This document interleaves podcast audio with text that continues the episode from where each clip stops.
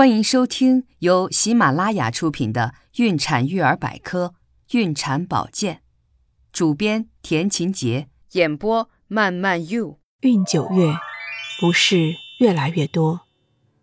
准妈妈的生理变化，准妈妈的体重继续以每周五百克的速度增加，其中一半来自胎宝宝的体重增加，因为子宫继续在增长。子宫底高已达到剑突下两横指，腹部继续向前凸起，加之身体变得更为沉重，所以准妈妈行动更加笨拙，有时一不留意便会引起腰部外伤，很容易使腰椎间盘突出。准妈妈更懒于活动了，所以可能会造成便秘，甚至引起痔疮。由于胎头下降压迫膀胱。导致准妈妈的尿频现象加重，经常有尿意，腿脚会肿得更加厉害。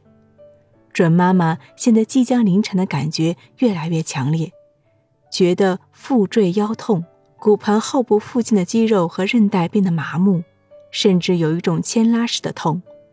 全身的关节和韧带开始变得松弛，外阴也变得柔软而肿胀，这都是为分娩在做准备。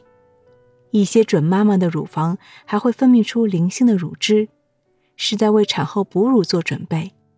胎动继续减少，但准妈妈仍要坚持数胎动。胎宝宝的成长进程，本月末胎宝宝的身长约为四十五厘米，体重约为两千五百克。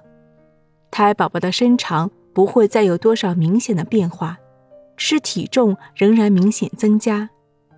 胎宝宝的骨骼也变得结实起来，头骨很软，而且每块头骨间还有空间，这是为了在分娩的时候头部顺利通过狭窄的产道。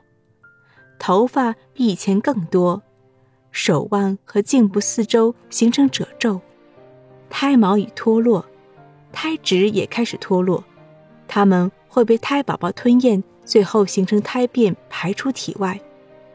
皮下脂肪也越来越多，皮肤变得光滑，整个身体都变得圆润起来。胎宝宝中枢神经愈发成熟，反应也更加敏捷，在熟睡状态下容易惊醒。一些胎宝宝的头部已经下降进入骨盆，紧压着子宫进口，但也有的胎宝宝在分娩的时候才进入骨盆。这个时候，医生会格外关注胎宝宝的位置，以确定是否顺产。